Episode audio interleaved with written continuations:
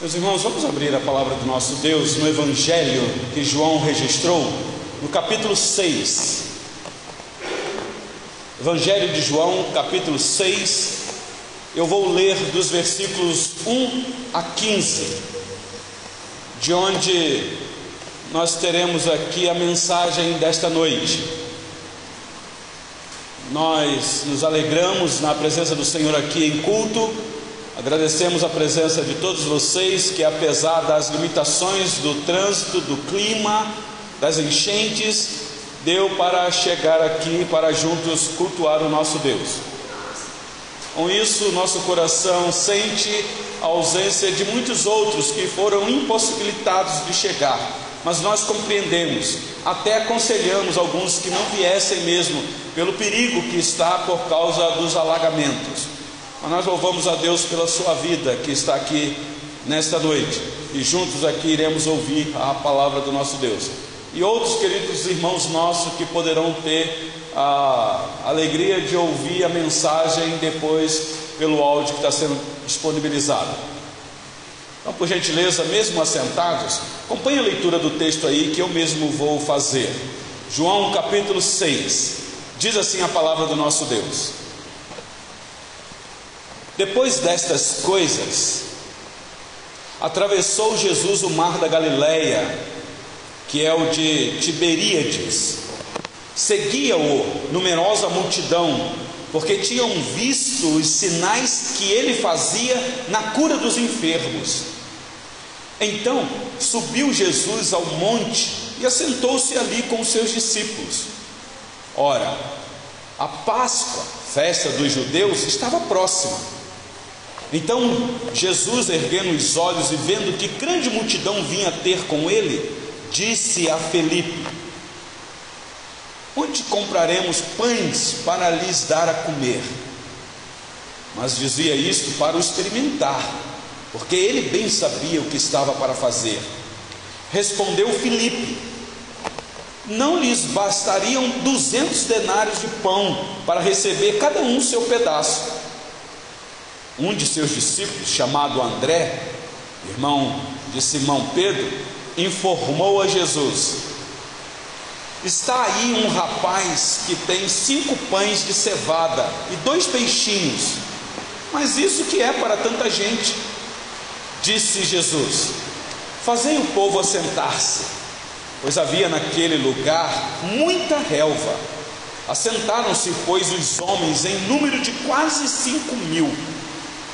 Então Jesus tomou os pães e, tendo dado graças, distribuiu-os entre eles e também igualmente os peixes, quanto queriam. E quando já estavam fartos, disse Jesus aos seus discípulos: Recolhei os pedaços que sobraram, para que nada se perca. Assim, pois, o fizeram e encheram doze cestos de pedaços dos cinco pães de cevada que sobraram aos que haviam comido. Vendo, pois, os homens o sinal que Jesus fizera, disseram: Este é verdadeiramente o profeta que devia vir ao mundo. Sabendo, pois, Jesus que estavam para vir com o intuito de arrebatá-lo para o proclamarem rei, retirou-se novamente sozinho para o monte. Até aqui, meus irmãos, a leitura da palavra do nosso Deus. Nosso querido irmão Diácono Kenny já orou para o momento da exposição da palavra do nosso Deus. E a oração sempre é por iluminação, rogando ao Senhor que nos assista nessa hora em que, depois do texto lido, será explicado e no final tirada algumas lições mas como vocês me conhecem, já na explicação nós já vamos tirando aqui algumas lições, pincelando e você já pode vendo aí o que o texto tem a ver com você nesta noite, com você e comigo. Então, meus irmãos, nós estamos aqui diante de um texto que eu gostaria de tirar um tema para facilitar o nosso entendimento. Está claro aqui, o texto aponta para a pessoa do Senhor Jesus um milagre que ele realizou, um sinal na presença da multidão. Mas eu queria intitular esta mensagem como é noite de ceia e nós iremos participar da mesa do Senhor e iremos comer do pão que está partido aqui, que é um símbolo do corpo de Cristo moído no madeiro. Então, o tema da nossa mensagem será: Jesus, o pão da vida, o alimento espiritual para a nossa alma sedenta. Meus irmãos, o objetivo central do evangelho que João escreveu, nós estamos aqui num texto muito antigo, os estudiosos dizem que este evangelho foi escrito 50 anos depois que Jesus morreu. Então nós estamos aqui com uma evidência do fato ocorrido 50, aproximadamente 50 anos depois. Então já tinha muito tempo que isso daqui aconteceu, mas está lá na memória de João e ele registra. E para nós, meus irmãos, nós estamos aqui numa distância de quase dois mil anos do ocorrido. Mas o objetivo central deste evangelho é mostrar quem é Jesus e o que ele fez por nós. Por isso, esta ênfase na pessoa bendita do Senhor Jesus.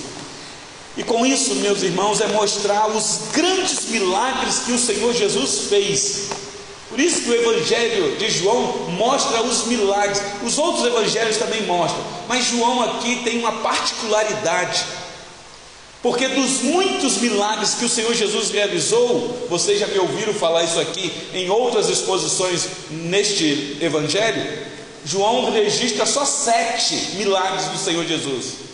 Mas nós sabemos que o Senhor Jesus realizou muitos outros milagres. Aliás, foi o próprio João que registra no seu Evangelho, está aí no capítulo 20, versículo 30 e 31. Ele diz assim: Fez Jesus diante dos discípulos muitos outros sinais que não estão escritos neste livro.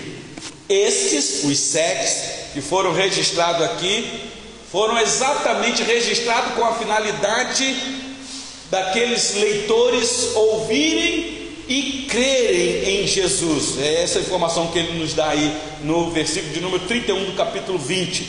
E uma vez crendo que Jesus é o Cristo, o Filho de Deus, possam ter vida neste nome, o nome que é que está acima de todo o nome. Então, este é o quarto milagre que João registra no seu evangelho que foi realizado pelo Senhor Jesus. A essa altura, meus irmãos, preste atenção nesse detalhe. Ele já havia realizado muito mais do que quatro milagres. Nessa altura que ele registra aqui. Tanto é que no versículo 2, dá uma olhadinha aí de João 6. Diz assim: Seguia-o numerosa multidão, porque já tinham visto os sinais que ele fazia na cura dos enfermos. Então já tinha outros milagres, muitos outros. Então, depois da morte de João Batista, o Senhor Jesus com os seus discípulos procura um lugar deserto para descansar. Porque eles tinham tido um tempo muito cansativo durante aquele dia. E eles tinham que ter descanso porque o povo não dava descanso. Aliás, Marcos vai nos informar, querida Carol, que e eles lhe disse: Olha, vem de repousar um pouco a parte num lugar deserto, porque eles não tinham tempo nem para comer, visto serem numerosos os que iam e vinham diante daquele homem chamado Jesus, um curandeiro que fazia muito milagre. Então todo mundo queria ir atrás dele. Então ele não tinha tempo nem para comer. Então ele tinha que se retirar para o deserto. Ele chamou os discípulos: ah, Nós precisamos descansar. Mas quando Jesus chega do outro lado do mar, meus irmãos, o mar da Galileia, que a informação é tido aí que é o de Tiberíade, a multidão já está lá aguardando ele. Olha João capítulo 6, versículo 5. No versículo 5 está dito assim: então Jesus, erguendo os olhos e vendo que grande multidão vinha ter com ele, disse a Filipe: Onde compraremos pães para lhes dar a comer? Marcos vai nos mostrar esse episódio de que o Senhor Jesus se compadeceu daquele povo, por isso é que ele fez essa pergunta. Marcos 6, no versículo 34, diz que ao desembarcar, viu Jesus uma grande multidão e compadeceu-se deles, porque eram como ovelhas que não têm pastor. e passou a ensinar-lhes muitas coisas. Então ele, ele tirou da agenda dele o descanso. Falou, não dá, não dar para descansar. E ele se compadece. Por isso é que ele fala com um dos seus discípulos: Nós precisamos alimentar essa, esse, esse pessoal. Eles estão atrás da gente aqui, há uma intenção no coração deles, contudo, nós precisamos alimentá-los. Lucas nos informa, meus irmãos, que esta cidade que eles estavam era Betsaida, cidade de André, Felipe e Pedro. Por isso o destaque aqui neles. Então o Senhor Jesus, o, preste atenção aqui, o dia inteiro ensinando aquela multidão, curando os enfermos, e agora a tarde está caindo, a tarde está chegando, crepúsculo está vindo. Dá uma olhadinha no versículo 4, por gentileza aí. Diz que a festa da Páscoa estava próxima. É um detalhe que João dá.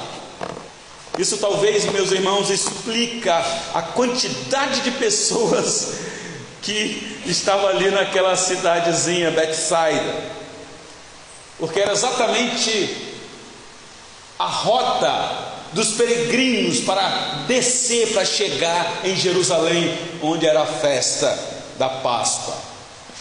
E aqui, meus irmãos, essa foi a penúltima Páscoa que o Senhor Jesus vai passar com os seus discípulos. Muito triste, porque na próxima Páscoa, aproximadamente um ano, ele vai estar em Jerusalém para ser entregue às autoridades e ser morto. Então é muito significativo isso daqui. O versículo 5 que eu li com vocês, quando Jesus ergue os olhos e vê aquela grande multidão e diz assim para Filipe: Filipe, onde compraremos pães para dar para esse povo comer? Provavelmente houve uma conversa antes com todos os discípulos. E o destaque aqui que João nos dá é que talvez o Senhor Jesus falou diretamente com Filipe, porque Filipe era daquela região, talvez conhecia os pontos da cidade. Eu não sei como é que era a, a, compra do pão naquela época, porque hoje a gente fala assim: vou comprar um pão, vai na padaria. Mas talvez porque Filipe era daquela cidade, o Senhor Jesus vira para ele: Filipe, você que é daqui, é mais ou menos assim. Você conhece aí um lugar onde vende pão? Qual o lugar que nós vamos lá comprar pão para alimentar esse povo aqui? Olha a resposta que Filipe dá para o Senhor Jesus aí no versículo 7. Meu Deus.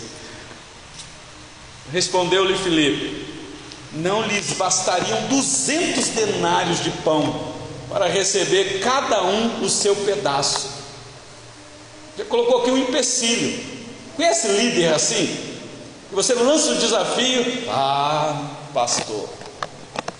Como é que nós vamos fazer isso, pastor? Você não está vendo aí a impossibilidade da época? Onde que nós vamos, como que nós vamos resolver isso? Felipe aqui talvez esqueceu, meus irmãos, quem era Jesus a quem ele estava servindo, a que reino ele estava participando. Meus irmãos, não é um reino empresarial, não é um reino terreno que precisa de recursos desse mundo para as coisas poderem acontecer. Até hoje é assim, meus irmãos. Jesus não mudou, ele continua sendo o mesmo e de vez em quando ele nos desafia. Mas me parece aqui que a resposta de Filipe foi uma resposta de incredulidade para quem talvez já tinha visto vários milagres um denário, segundo os estudiosos, era um dia de um trabalhador. 200 denários, quase 800 dias de salário de um trabalhador. Ele fez a conta, ele era matemático, ele calculou, calculista, ele falou assim, está fora do nosso orçamento. Somos tudo pobre, somos tudo a região da Galileia, não temos recurso não, não tem dinheiro não. Não é assim? Nós esquecemos, meus irmãos, para quem nós trabalhamos. Se for para uma empresa humana, terrena, ah, então o recurso não dá mesmo não. Mas, meus irmãos, nós estamos dentro de um outro reino. Um outro reino. Precisamos de prudência, mas precisamos de fé, meus irmãos, para acreditar quem é Jesus. O versículo 6, como eu já li com vocês aí, diz que Jesus disse aquilo. Esse é o nosso Salvador só para experimentar. Quero ver se esse povo está confiando em mim mesmo. Porque ele já sabia o que haveria de acontecer. Ele é o Senhor dos recursos. Os recursos estão diante dele, está impossibilitado diante de nós, mas diante dele não. Talvez o que o Senhor Jesus gostaria de ouvir de Filipe era o seguinte: Ah, Senhor, tu sabes. Aos meus olhos é impossível, mas para o Senhor, o que é impossível para o Senhor? Tu és o Todo-Poderoso para resolver qualquer coisa. Meus irmãos, eis aqui uma oração na hora da crise, na hora das impossibilidades. Está conosco aqui a nossa querida irmã Jéssica e o nosso querido irmão Luiz. E às vezes as impossibilidades aparecem. E a gente fica, oh meu Deus, e agora? Humanamente falando, não há o recurso. Mas vamos orar. Nós não vamos profetizar e determinar e decretar, mas vamos orar, dizer: Senhor, tu sabes do que nós precisamos. Nós não temos os recursos, nós não conseguimos resolver esse problema, mas o Senhor pode, porque nada é impossível para o Senhor. De vez em quando o Senhor Deus nos surpreende. Então, meus irmãos, podemos lançar para Ele toda a nossa ansiedade, podemos, com toda certeza. Felipe poderia ter dito: Ah, Senhor, o Senhor é o Senhor do milagre. Eu já estou acompanhando o Senhor aqui um tempo, eu tenho visto o que o Senhor tem feito. Dá uma palavra que as coisas acontecem. O Senhor já ressuscitou mortos, o Senhor transformou água em vinho, o Senhor cura só com o poder de uma palavra à distância. Mas, é, mas o que é que Felipe faz, meus irmãos? Ele não passa no teste. Felipe examina a questão apenas uma perspectiva humana, horizontal, terrena. Meus irmãos, eu penso que a reação de Felipe aqui ilustra muito bem a nossa. Ah, como ilustra. Por isso, de vez em quando, o Senhor Deus nos desafia, nos coloca em situação para dizer: Olha, agora você vai ter que depender de mim. É agora que eu quero ver a fé que você diz que tem em mim. O, a questão aqui é que o André, até tentou se aventurar mais, é, mais um pouquinho além do que seu irmão Felipe, possivelmente. Olha o versículo 8 e 9 aí comigo, meus irmãos. Um de seus discípulos, chamado André, irmão de Simão Pedro, informou a Jesus. Verdade, André é irmão de Simão Pedro.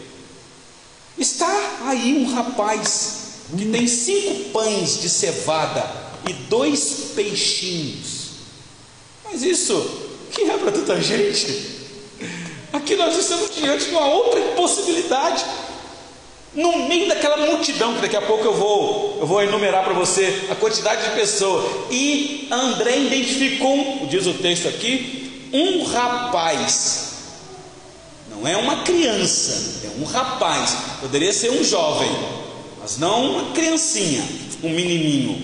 Mas um rapaz. Está aqui um rapaz, está andando atrás do Senhor, dia todo, não deixando o Senhor nem descansar, que era assim que a mulher fazia, e ele trouxe um lanche para poder comer, e ele não comeu, o lanche está com ele até agora. Só que, o que é isso para tanta gente?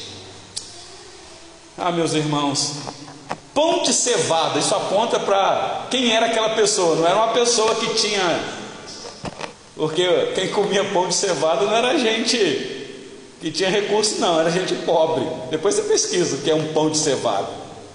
Era pobre que comia, então era gente pobre que estava ali.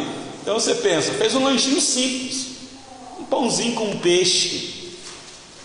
Uma pessoa poderia comer isso aqui durante o dia, era uma, um bolachão. Durante o dia, uma pessoa poderia comer de 7 a 8 bolachão, esse pão de cevada, para tentar sustentar. Hoje você come um pão desse na padaria e já te sustenta bem. Aqui é para você entender que este pão aqui não sustentava muito. Olha comigo o versículo 10, por gentileza. Por que é que André disse daquela maneira? Versículo 10: Disse Jesus: Fazei o povo assentar-se. Pois havia naquele lugar muita relva. Assentaram-se, pois, os homens em número de quase cinco mil. Então não era um povinho. Felipe e André fizeram um cálculo, olhou, você muita gente. O Felipe diz: não, não tem lugar para comprar tanto pão, não. Eu posso até tentar achar uma padaria, mas não vai ter lá tanto pão assim para essa multidão. Aí o Felipe, o André diz: Não, tem um menino aí, mas é só dele. Se a gente for cortando, não dá, é muita gente. Meus irmãos, Mateus, quando vai registrar isso aqui, diz assim: E os que comeram foram cerca de 5 mil homens, além de mulheres e crianças. Então, se você quiser fazer uma soma aí, não foram só 5 mil que comeram. Se colocar metade casado, então nós temos aí 2.500 mulheres. E judeu gostava de ter muito filho. Então coloca três filhos para cada judeu, mas tinha mais, com toda certeza.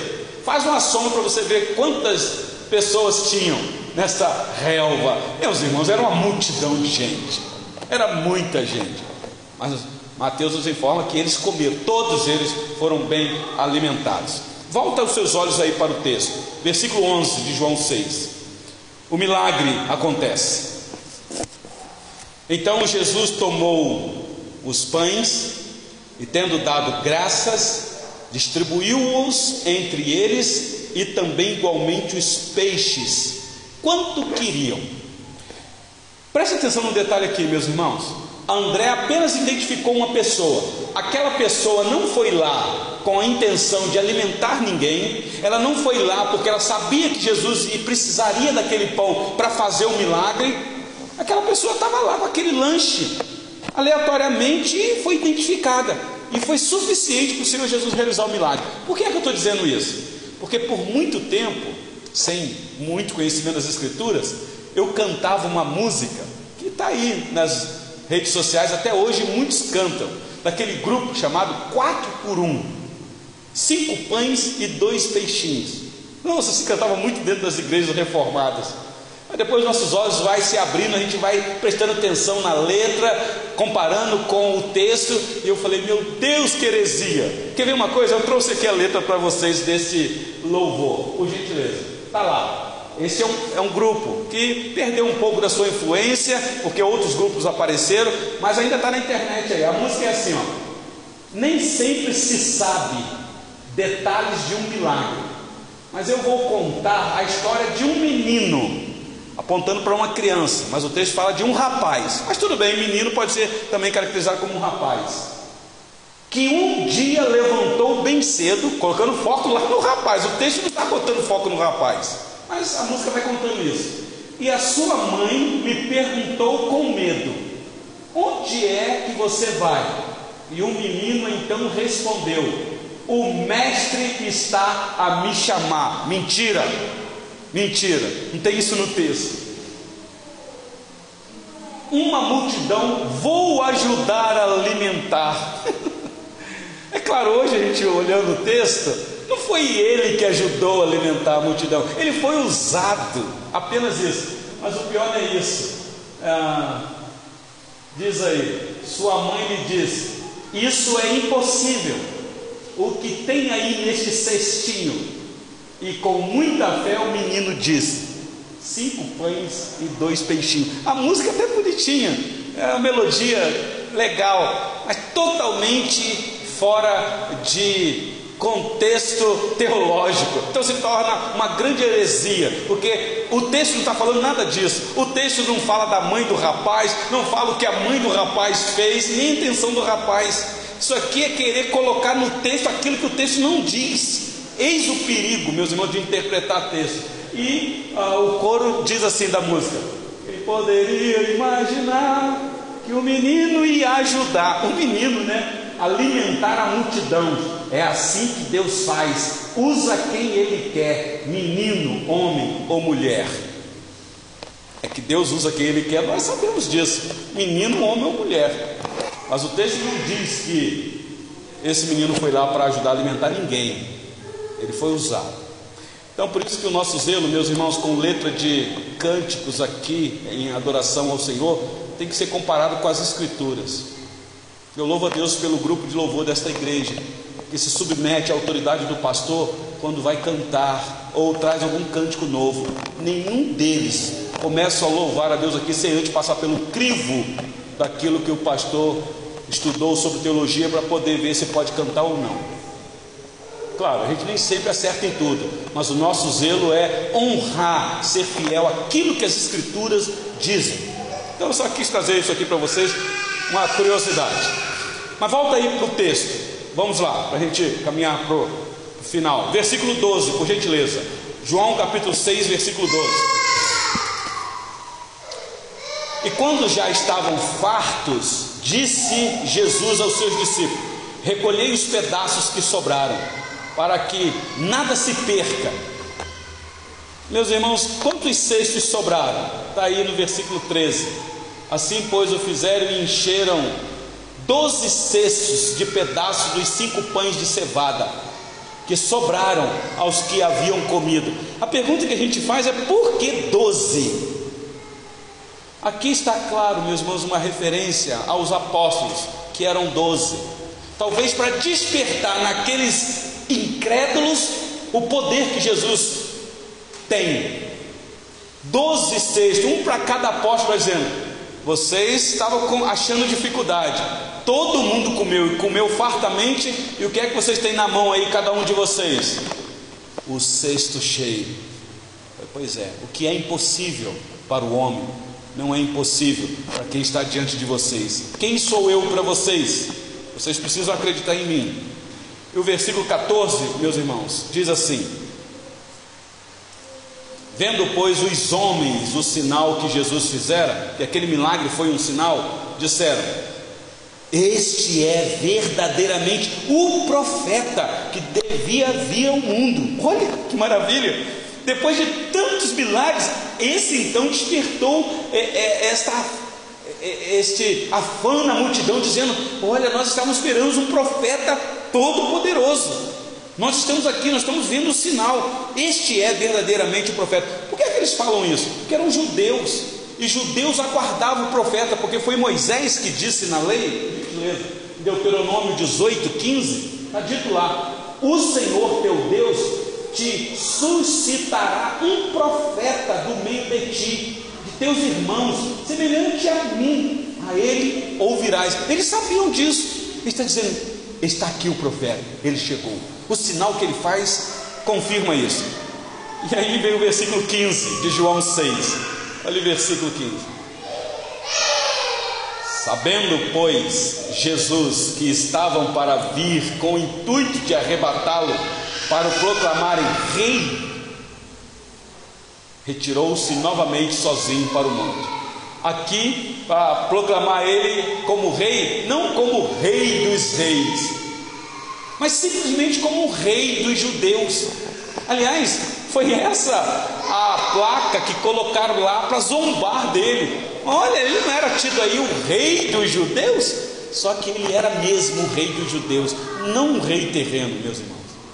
Não um grande administrador, não um grande empresário, um visionário poderia resolver o problema das pessoas. Não, meus irmãos. Como nós acabamos de cantar aqui, digno de glória, ele é o rei dos reis. Mas aqui o povo estava tendo uma visão muito equivocada dele. Por isso que João traz esse milagre para consertar nos seus leitores a visão que eles têm de Jesus. Até hoje é assim, meus irmãos. As pessoas entendem de maneira equivocada os milagres que Jesus realizou, os sinais que ele realizou. O sinal aponta para uma realidade muito maior. Eu já disse aqui para vocês, o sinal aponta para uma realidade final.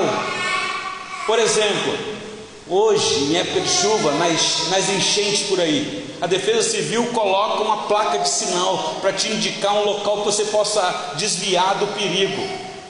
Então ele está te mostrando um lugar de segurança para você ir para lá. A placa não é o lugar de segurança, a placa só indica para onde você deve ir para ter segurança. Então o milagre é um sinal. O milagre não traz segurança para ninguém. O que traz segurança para a pessoa é Cristo. Nós gostamos dos milagres e precisamos dele, meus irmãos, mas nós não podemos nos encantar com o milagre. Porque tem muitos por aí que encantam com o milagre apenas pelo milagre em si e só vê Jesus como um santo milagreiro. Outra vez no deserto, o Senhor Jesus tem que vencer a tentação da glória humana, porque Jesus era um homem. Vocês lembram que lá no deserto, Satanás tentou ele dizendo: Se prostrado me adorar, te darei tudo isso. E ali estava uma outra oportunidade do Senhor Jesus ser proclamado um glorioso rei daquela nação. E ele foge dessa tentação. Que coisa, né? Até o Senhor Jesus ensinando para nós que na hora da tentação, da glória humana, fuja disso daí. Corre. Não podemos ver Jesus apenas como um político social, meus irmãos. Precisamos realizar obra social, mas obra social, simplesmente por obra social, não engrandece a Deus. Porque o nosso Salvador não veio realizar obra social, ele veio para mostrar, para revelar quem ele é, o Deus Salvador, remidor do seu povo. Eu concluo, meus irmãos, sempre fazendo a pergunta: o que tudo isso nos ensina? Nós que viemos aqui debaixo de uma crise que estamos passando na nossa cidade, chegamos até aqui, ouvimos aqui a exposição do texto. Vocês perceberam que após o sinal e o milagre da multiplicação dos pães, se você prestar um pouquinho atenção, olha o que aconteceu a partir do versículo 30. Só uma observação. Versículo 30 de João 6. Diz assim: João 6, versículo 30. Então lhe disseram eles: Que sinal fazes para que o vejamos e creiamos em ti? Quais são os teus feitos? Meu Deus do céu! Capaz lá de ver e queria proclamar ele rei. Agora parece que deu uma amnésia, uma Alzheimer neles. Olha o versículo 31. Nossos pais comeram maná no deserto, como está escrito. Deu-lhes a comer do pão Deus a comer pão do céu. Replicou-lhe Jesus: Em verdade, em verdade vos digo: não foi Moisés quem vos deu o pão do céu. O verdadeiro pão do céu é meu Pai quem vos dá. Porque o pão de Deus é o que desce do céu e dá vida ao mundo. Então lhes disseram: Senhor, dá-nos sempre desse pão. Queremos desse pão. Versículo 35. Declarou-lhes, pois, Jesus: eu sou o pão da vida. O que vem a mim jamais terá fome, e o que crer em mim jamais terá sede. Eis aí a tese do nosso tema: Jesus, o pão da vida. Meus irmãos, o alvo do Senhor Jesus é mostrar que o mais importante não é a fome do pão da terra, da sede humana, terrena. O mais importante é a fome e a sede espiritual. É o mais importante na nossa vida. O milagre em si não fala sozinho. É preciso a palavra, a explicação. Por isso que o nosso foco aqui nesta igreja é a pregação da palavra. E oramos por milagres também, não tenham dúvida disso mas o nosso foco é na exposição das Escrituras. E a aplicação aqui é uma só, meus irmãos. Cuidado, cuidado com o perigo da incredulidade. Deus é poderoso para realizar qualquer coisa na nossa vida, mas se Ele não realizar, isso não significa que Ele não é por nós, porque, como cantamos aqui, quem nos separará do amor de Cristo? Morte? Nem morte então não significa que se ele realizar o milagre, que ele é bom ou não. Como o nosso querido irmão, nos louvou aqui, disse com muita propriedade: se vivemos, para o Senhor vivemos, mas se morremos, para o Senhor morremos. Lamentamos o ocorrido ali em Capitólio, mas é cômico, meus irmãos, analisar algumas coisas. Segundo a informação que nós tivemos, uma daquelas embarcações, um iate que foi mais atingido com a pedra, talvez os irmãos depois podem confirmar isso, na lateral daquela embarcação, não sei se era de algum evangélico, estava lá escrito Jesus. E foi a que estava debaixo da pedra. E é para chamar nossa atenção. Muitos avisaram: sai, está caindo. Há um perigo aí. Talvez a voz do Senhor Jesus naqueles tentaram avisar o perigo. E talvez a incredulidade bateu dizendo: "Ah, vai cair não, não vai acontecer não". até que a pedra caiu. Meus irmãos, eu disse aqui na abertura do culto que a gente fica perguntando: por que desta maneira? Por que, que aquela pedra não caiu à noite, na madrugada, na escuridão, quando ali não haveria ninguém? Porque deixou para cair exatamente de dia, com alguém filmando para ser registrado aos olhos do mundo. Meus irmãos, cuidado com a incredulidade. Deus em Cristo nos abençoe.